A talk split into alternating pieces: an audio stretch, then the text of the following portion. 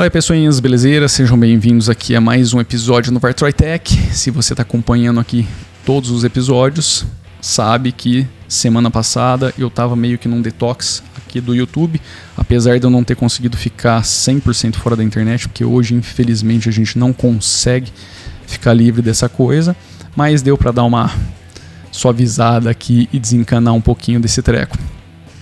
Uh, na terça-feira eu comecei a responder aqui alguns comentários já, mas eu acho achei bacana, já que eu fiquei bastante tempo aí sem responder e também faz bastante tempo que eu não faço um episódio nesse formato, achei bacana é, fazer um episódio comentando e respondendo alguns comentários aqui. Eu não vou ler tudo porque putz, tem um calhamaço de coisa que tem muita coisa, a galera tem participado muito massa isso, valeu galera. É, vou pegar alguns pontos aqui que eu acho interessantes trazer para esse episódio. E quem sabe aí se ficar alguma coisa faltando, alguma coisa que gerou alguma dúvida maior, eu faço um novo mais para frente, tá? Antes de mais nada, 3 mil, galera, 3 mil inscritos, pô, tô contente pra cacete, valeu. Eu sei que é pouco em comparação aí com os grandes youtubers de 50, 100, 200, 500 mil pessoas, mas pô, velho, 3 mil pessoas é, é, é gente, é gente aqui que está acompanhando o canal e eu fico muito contente, fico realmente muito feliz aí com a participação de todos vocês. E também lembro de vocês irem lá no Vartroy Music. Vamos lá, vamos fazer aquele canal crescer também. Digita no YouTube Vartroy Music que você vai encontrar, porque tudo que vocês ouvem aqui, tudo que você, tudo de qualquer coisa musical que aparece nesse canal é do Vartroy Music, é música autoral e tá tudo disponível lá para você ouvir e baixar gratuitamente. Então vamos dar uma forcinha para aquele canal também, beleza? Então vamos lá, eu vou fazer naquele mesmo formato, tá? Que eu tô aqui com a minha telinha aberta eu com a minha telinha aberta e eu vou dar uma olhadinha em alguns comentários aqui. E depois aliás eu vou dar uma olhadinha nos comentários e vou fazendo aqui algumas é, algumas pontuações e por aí vai tá bom? Então vamos lá. O primeiro deles é do Paulo aqui ele tinha comentado que o Kubuntu não tem atalho para o terminal Cara, eu não me recordo de fato se ele já não tá vindo por padrão, se ele vinha, se ele não vem por padrão. Enfim, o, o, o atalho para o terminal geralmente é o Ctrl Alt T. Se no Kubuntu não veio, é, é muito simples de você adicionar isso. Vai lá no System Settings ou configurações do sistema, na barrinha de pesquisa procura por atalhos ou então shortcuts e insere ali que é bem simplesinho, é bem facinho. O aplicativo que você vai chamar para abrir o terminal com atalho chama console, tá com K no começo. Então, se você, mesmo com essa explicação bem simplista aqui que eu acabei de te dar, não conseguir chegar lá, procura nos meus vídeos o que fazer após a instalação do Kubuntu 18.04, porque se não vem por padrão, eu com certeza fui lá e, e expliquei isso visualmente, tá? É só procurar o, o episódio aí que você vai conseguir é, replicar isso no seu computador. Uh, ah, no último episódio, no Reaper, Reaper no Linux, algumas dicas que eu deixei. Acabou saindo ali vários, várias, uma discussãozinha, não, discussão no bom sentido, tá? Não de briga, uma discussãozinha iniciada ali pelo Felipe Lacerda e aí o, o Daniel, ele também meio que reforçou que ele teve a mesma impressão. O lance aqui foi o seguinte: uh, ele interpretou no ponto, em alguma parte ali do vídeo, que eu acabei dizendo que o Windows era sinônimo de pirataria, tá? Eu acabei indo lá revisitar o vídeo e tal, é, e, velho, assim, tanto pro Felipe quanto pro Daniel, cara, eu continuo não tendo essa impressão, tá? É, de que a fala foi nesse sentido. Eu vou tentar fazer uma uh, uma argumentação aqui rápida para não ficar dando muita volta em cima disso, tá? Só para dar um contexto e reforçar o meu ponto de vista, tá? Vamos ver se isso sai de forma bem rápida, de forma bem simples. Eu só queria para pegar isso daqui lembrar um pouquinho da história, tá? Eu não sei qual é a idade dessas duas pessoas, mas eu comecei a mexer ali com o PC em 94, entre 94 e 95. E as coisas naquela época eram bem diferentes. Licença de software era, alguma, era algo extremamente complicado em termos financeiros. Eram pouquíssimas as pessoas, principalmente no Brasil, que tinham dinheiro para adquirir software, adquirir licença de sistema operacional e tudo mais. Tá? As coisas não eram simples assim. E a gente teve aí um período onde a Microsoft e a Apple estavam meio que brigando para ver quem que ia dominar o mercado de home PC e no final das contas a gente sabe que a Microsoft foi quem dominou. E uma e um dos fatores que ajudou a Microsoft a ganhar o mundo na área da computação, na minha opinião, foi a pirataria. Eu não estou dizendo que eles promoveram a pirataria e que eles fizeram a pirataria, mas tanto a Microsoft como várias outras empresas que surfaram ali com aplicativos para a plataforma fizeram uma vista grossa, tá? E a coisa foi se difundindo mundo afora. E no final das contas a Apple ficou chupando ali aquele pedaço da maçã que ela mordeu. uh, enfim, isso não significa que a empresa é pró-pirataria, que a empresa promove a pirataria, que a empresa que as coisas que rodam ali foram feitas para serem piratas, não tem absolutamente nada a ver com isso. Significa que os caras fizeram uma vista grossa, tá, para as coisas acontecerem e aconteceram. Enfim, é, por que, que eu dei esse contexto aqui?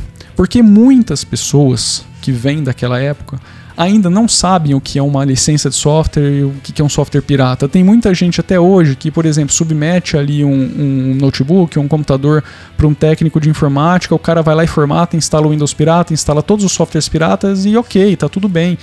As, a pessoa às vezes nem sabe que isso é pirata. Eu já atendi, alguns tempos atrás, várias pessoas que na hora ali eu falei assim: você sabe que esse sistema é pirata? Ela, não, eu levei para um técnico, ele fez o procedimento e me devolveu, ele não falou nada. Então, assim, tá meio enraizado o lance da pirataria. Ah, mas, pô, é só no Linux, no Mac, no, no, no é só no Windows, no Mac, no Linux não tem? Tem, tem pirataria para tudo quanto é canto, velho. A diferença é o seguinte, é que 90%, um pouquinho mais ou um pouquinho menos das pessoas que utilizam PC tá? É, home PC, não estou falando tablet, celular, essas coisas, computador de mesa, estão no Windows. Então, 99% da pirataria está ali. Tá? Não quer dizer que não tem em outros lugares. Inclusive no Linux, se eu quiser instalar aqui utilizando o Wine, um software do Windows pirata, eu consigo. Não é essa a questão. Uh, a questão é que historicamente isso está bem enraizado com o sistema operacional. Enfim, isso só para dar um pouquinho do contexto, tá? Só para vir aqui e tentar trazer um pouquinho para o que foi dito nesse vídeo, nesse episódio. Eu utilizei o Windows por muito tempo, participei aí da evolução até o Windows 7 e naquela época foi quando eu decidi procurar uma, uma alternativa que eu pudesse manter sem ter que gastar porque eu não tinha recurso para aquilo. Foi aí que eu encontrei o Linux, não só no âmbito pessoal, mas também no âmbito profissional. Eu precisava de soluções que não me é, exigissem algo financeiro, licença de software para poder rodar e nessa, nesse foco de sair da pirataria, novamente, não estou dizendo que é pirata, mas se eu quisesse utilizar o que eu precisava naquela época, eu precisava pagar licença. E eu não tinha dinheiro para pagar licença. E aí, as empresas onde eu estava, a empresa onde eu estava trabalhando não tinha recurso para pagar licença. Então, eu precisava de soluções gratuitas e eu não queria utilizar pirataria dentro dessas empresas. Deu para entender o contexto da coisa? A questão não é, é que só tem pirataria. A questão é o seguinte: ou você tem dinheiro para pagar, ou você vai por software pirata. Ponto. Ah, hoje tem um monte de solução gratuita. Hoje tem um monte de solução gratuita. Por muito tempo isso não era uma verdade. Por muito tempo o seu porto seguro muito provavelmente era o Linux, tá? Mas não vamos entrar nisso. Enfim, entrei no Linux, meu foco virou Linux, porque eu fui substituindo tudo aquilo que eu não podia pagar por alternativas gratuitas em cima dessa plataforma que já me servia. Ah, mas por que essa plataforma? Por que você não ficou no Windows? Porque eu não tinha dinheiro para comprar licença do sistema operacional. Naquela época você não tinha o upgrade gra gratuito para o Windows 10. Tá? Então você tinha que vir subindo as escadinhas, Windows 95, Windows 98, Windows 2000, Windows ME que veio antes, acho que 2000, é, e por aí vai. Inclusive os servers, que as licenças eram astronomicamente é, caras, entendeu? Então assim, uh, o meu foco virou Linux. Ah, é, ah, não, eu já divaguei aqui, tá vendo? Eu não vou cortar esse vídeo, velho, foda-se. e, e, qual que era o meu grande problema com Linux? Tá, eu já tinha conseguido resolver a parte de eh, edição de imagem, a parte de edição de vídeo, só que a parte de edição, produção musical ainda era um problema. E de uns tempos para cá, esse problema deixou de ser de fato um grande problema. Existem ainda imperfeições. Eu não estou dizendo que no Linux as coisas são lindas e maravilhosas. Não. Inclusive, eu acho que o Felipe não deve acompanhar todos os meus episódios, mas eu já falei em vários deles que existem ainda várias imperfeições para quem quer produzir é, música no Linux. E eu cito em muitos desses episódios que o Reaper é meio que velho, um, um, sei lá, caiu do céu no momento certo, porque é um software que te entrega um conjunto de ferramentas que possibilita que você faça tudo isso no Linux. E olha só a, a diferença do discurso, entendeu? Eu estou pegando um software que não é gratuito, ele é proprietário, existe uma licença que deve ser paga para ele, só que é algo viável rodando no Linux. E eu estou dizendo que nessa plataforma existem várias, é, vários X, já, vários pontos que precisam ser considerados quando você vai fazer uma produção musical. E o Reaper ele resolve a grande maioria desses pontos, principalmente no sentido de plugins.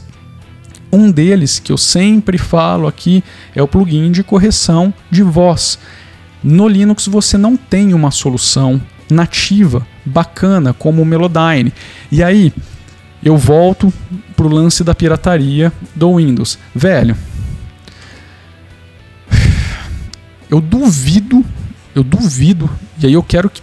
É que não tem como alguém me provar isso, mas eu duvido que um, um, um, um produtor, sei lá, de fundo de quintal, um cara que está começando agora, é, um cara que não está muito estabelecido no mercado, que tem nome. Eu duvido que um cara desse tenha licença do Melodyne rodando em cima do Windows. Não tem, velho. É pirata. O cara tá rodando pirata. Ponto. Porque é caro, é caro pra caralho comprar licença de plugin e de software de edição audiovisual para qualquer plataforma. Se você quiser utilizar aqui o, o, o Bitwig, é um software multiplataforma, Linux, Mac e Windows. Meu, ele é vendido em dólar. Ele tava, sei lá, 400 dólares. Faz aí vezes 5, basicamente.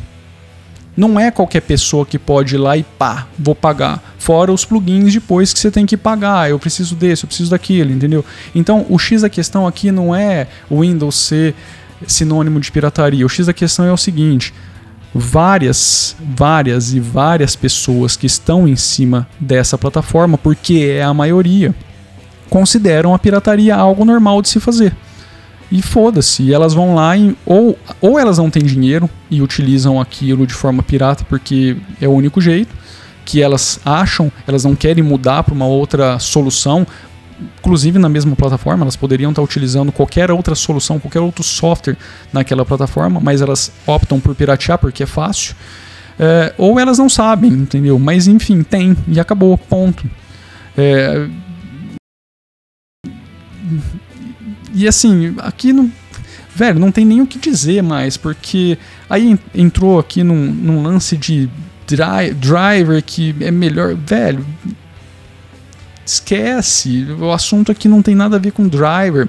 Inclusive, essa interface que eu tenho aqui, ela só rodava no Windows até alguns anos atrás. Depois, simplesmente, no Windows não funcionava mais. Eu não conseguia fazer essa porcaria funcionar, porque cada vez era um problema diferente, cada vez é, era uma coisa nova que eu tinha que resolver. Era desligar o computador, sei lá, atualizar alguma coisa, instalar alguma coisa, pronto, a interface já não funcionava direito. Só que naquela época não funcionava no Linux. Hoje, essa interface funciona 100% no Linux, resolve todos os meus problemas e não funciona direito no Windows. Foda-se. tá funcionando para mim, acabou, entendeu? Não quero saber, ah, mas W, A, S. Velho, tá funcionando, entendeu? Tá resolvendo o problema que tem que ser resolvido, que é possibilitar que eu faça minhas produções de áudio aqui. E aí a gente volta de novo aqui para os plugins. Você, infelizmente, para Linux não tem uma gama tão grande quanto para Windows. Se tivesse e esses plugins todos fossem pagos, muito provavelmente você vai ter, se for simples igual é, vencendo para piratear no Windows, se isso for se for na mesma pegada para Linux, velho, você vai ter também para Linux, vai ter para Mac, vai, aliás, para Mac você tem também todos os plugins, grandes softwares, é, a possibilidade de piratear. Então assim, velho, não é o, o lance aqui não tem nada a ver com isso. Esquece isso. Vocês estão indo para outro caminho. O caminho aqui, o, o, X da questão desse episódio, tá? O, o, pra gente fechar aqui, porque, putz, olha o tempo que eu fiquei nessa merda. Uh, o X da questão aqui é o seguinte: 2019 é possível produzir música no Linux com software gratuito e também open source se você for para o hardware.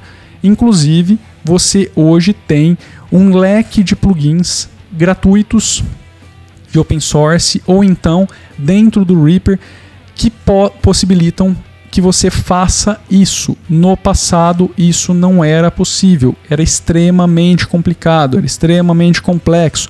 Hoje, com o Reaper e com o Ardor, você pode, se quiser, descartar os plugins que existem para Windows e produzir as suas músicas. Basta que você invista em conhecimento, basta que você entenda como as coisas funcionam. Eu vivo dizendo, eu não sou um profissional da área da música, eu estou aprendendo também. E o que está fazendo a diferença? Ah, não é ter o plugin XYZ, não. É entender como aquilo funciona. E o Reaper está possibilitando que eu faça tudo isso. Por que não o Ardor, que é um software gratuito open source? Porque o Ardor não tem a porcaria do plugin de correção de voz. E para Linux a gente não tem isso. Eu teria que instalar ali o, o LinVST, o Carla, sei lá, qualquer outra dessas coisas aí, e piratear um software de correção de voz. E eu não vou fazer isso. É isso que eu estou querendo dizer, entendeu? Então, se eu não tiver o recurso aqui que eu possa utilizar sem piratear, eu não vou utilizar e não vou fazer. Ponto, acabou. Então, assim, velho, esquece esse lance aqui. Textões aqui desnecessários, entendeu? É, e eu perdi também um tempo aqui desnecessário é, para falar sobre isso. Aliás, entenda que eu não tô não, tô puto com você, porque algumas pessoas, outro dia um cara falou assim, cara, não entendi, você tá puto ou você tá contente? É, geralmente é os dois, tá? É, mas aqui não tem nada a ver com isso. Eu só estou tentando esclarecer uma coisa que não tem nem. É, fo o foco desse canal nem entra nesse, nessas questões, nesse mérito. Eu vira e mexe foco em pirataria mais no sentido, nesse sentido de que as pessoas elas deixam de procurar soluções que existem hoje. No passado não existia tanta coisa. Então hoje você tem soluções, mas as pessoas preferem utilizar o pirata, preferem ir lá e, e, e, sustentar a, a esse lance da pirataria, inclusive com jogos também. É, ao invés de acharem uma alternativa. E essa alternativa não, impli, não, significa, não significa que você tem que mudar de sistema operacional mas é, é sei lá, é, talvez o, o, aplicativo ele não tenha todos os recursos, mas a pessoa não quer dedicar um tempo ali para entender como aquilo funciona e aí a, a, o argumento é sempre esse: ah, mas não é a mesma coisa, ali eu faço muito mais rápido. Então paga o criatura de não sei aonde. Se você precisa dessa coisa para trabalhar, para essa ferramenta para trabalhar, vai lá e paga. Pronto. Agora, ah, eu tinha, eu comprei um computador com Windows Vista e agora eu quero usar o Windows 10. Paga a licença. Ah, não tem direito. Então muda. Vai para outro sistema. É simples assim. Beleza? Mas não é um, um, um, lance direto com esses carinhas aqui, não. Eu só estou utilizando aqui o, o, a discussão. Se eu fosse ler também tudo aqui que, que, que foi falado, e a gente ia ficar um tempão aqui, mais do que eu já fiquei.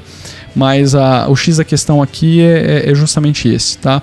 É, o foco aqui não é ficar dizendo que uma plataforma é para pirataria e outra não é.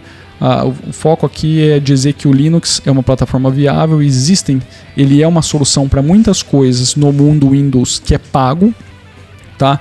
E se você quiser ficar em cima de um sistema gratuito e open source, que você tem total controle e assim mesmo quiser utilizar várias das ferramentas que estão presentes ali, você tem alternativas muito interessantes e viáveis hoje em cima dessa plataforma e você pode gradualmente substituir e passar a utilizar só o Linux no seu dia a dia, tá? Assunto encerrado. Se tiver comentário em cima disso, eu não vou falar mais, beleza? Ah, pô, Daniel Barcelini, cara, quanto tempo, velho. Valeu, você foi o, o, o inscrito 3 mil. Ah, tá aí, ó. Achamos o indivíduo. Valeu, cara. Valeu mesmo. Saudades aí. A gente precisa se encontrar. Faz muito tempo que a gente não se vê. Carlos Eduardo, ele comenta aqui, ele falou que estava meio que filosofando em cima do que iriam. É, se é uma. Se ele está baseado no Ubuntu e ele vem com Plasma, ele pergunta se o Kirinium não podia ser uma flavor. Uh, Velho. Então, o pessoal do Queirinho não considera é, esse projeto como uma distro. Eles consideram algo mais ou menos, de forma bem resumida, como um, um, um ambiente de experimentação daquilo que eles estão fazendo com plasma. Ou seja, eles têm uma base sólida que, eles, que, que elimina um, uma grande quantidade de pro problemas e dificuldades no que diz respeito à atualização do sistema operacional, então eles têm uma coisa mais estacionada e ali eles podem desenvolver e testar tudo aquilo que eles querem e disponibilizar para quem quer utilizar. O flavor KDE para Ubuntu é o Kubuntu, esse é o flavor oficial. Então o Plasma seria algo pegando nessa pegada para pessoas mais entusiastas, tá? Por isso que eu vira e mexe não indico o Keirinium para usuários iniciantes, e sim o Kubuntu, porque a ideia dele é oferecer algo para esse tipo de usuário que está entrando na plataforma. Mas, assim, é, pensando como uma distro, sim, ele seria uma flavor KDE diferenciada, mas a gente já tem uma e até onde eu sei você nunca tem duas flavors com o mesmo ambiente. Um, para finalizar, que agora tá ficou longo, eu perdi muito tempo naquela história da pirataria. O G de Elson caceta, velho, não sei se eu falei certo seu nome, mas é, ele, ele tá dizendo que ele tá utilizando um teclado MIDI USB para algumas coisas no hardware, mas ele está com um problema de latência chata. É, ele pressiona a tecla no teclado, só que aí no alto-falante está demorando, né? Tá, chega a dar um segundo ali para o som retornar. Eu não vou ler todo, todo o comentário aqui não, porque eu já até imagino qual seja o problema. Eu já tive esse problema no hardware e eu acredito que seja a mesma coisa. Uh, cara, o hardware ele tem, ele tem uma opção em todas as tracks e você pode desabilitar isso geral de monitoramento de áudio. Se você utilizar um monitor de áudio via software, putz, esquece, velho, você não vai conseguir fazer suas coisas. O melhor é você utilizar o monitor de áudio da sua interface, da sua placa, tá? Tira o hardware da jogada. Ou seja, tudo que você toca, o seu input vai direto para a placa, o hardware grava, mas o, o, o, o retorno daquilo que você está tocando não deixa o hardware te devolver não, deixa o, o, main, o main out, né, o output geral voltar para sua interface e aí você ouve ali. Uh, eu aqui no, no meu caso, eu não sei se ficou claro, na minha interface ela tem um mix de input e output, ou seja, o sinal que está entrando eu consigo mixar com o sinal que está voltando para mim. Então ali eu faço o, o balanceamento para conseguir ouvir com mais clareza aquilo que eu estou tocando agora, que está entrando, é, em conjunto com aquilo que está saindo. Aliás, eu falei. Deixa, deixa eu só fazer um, um, um. Deixa eu só arrumar o que eu falei alguns segundos atrás. aquilo que você está gravando, ele não volta no main out. Ele não vem junto com, com, com o áudio. Então você obrigatoriamente tem que fazer ali o mix na sua interface. Se você não tiver uma interface que te possibilite fazer isso e tiver que fazer o um monitoramento via software, cara. Ai, velho. Aí eu já estou presumindo que você está utilizando uma interface bem basiquinha, provavelmente algo que já veio com o seu computador. Isso não vai resolver teu problema, cara. Você não vai conseguir ter algo sem essa latência. Você precisaria de uma interfacezinha semi-profissional, umas dessa, é, tipo o que eu tenho aqui. Só não vai de M áudio, porque isso aqui não é legal para Linux. Eu acho que para nenhum outro sistema a não ser talvez as mais novas. Mas você tem várias hoje, e aí você. Todas elas têm isso.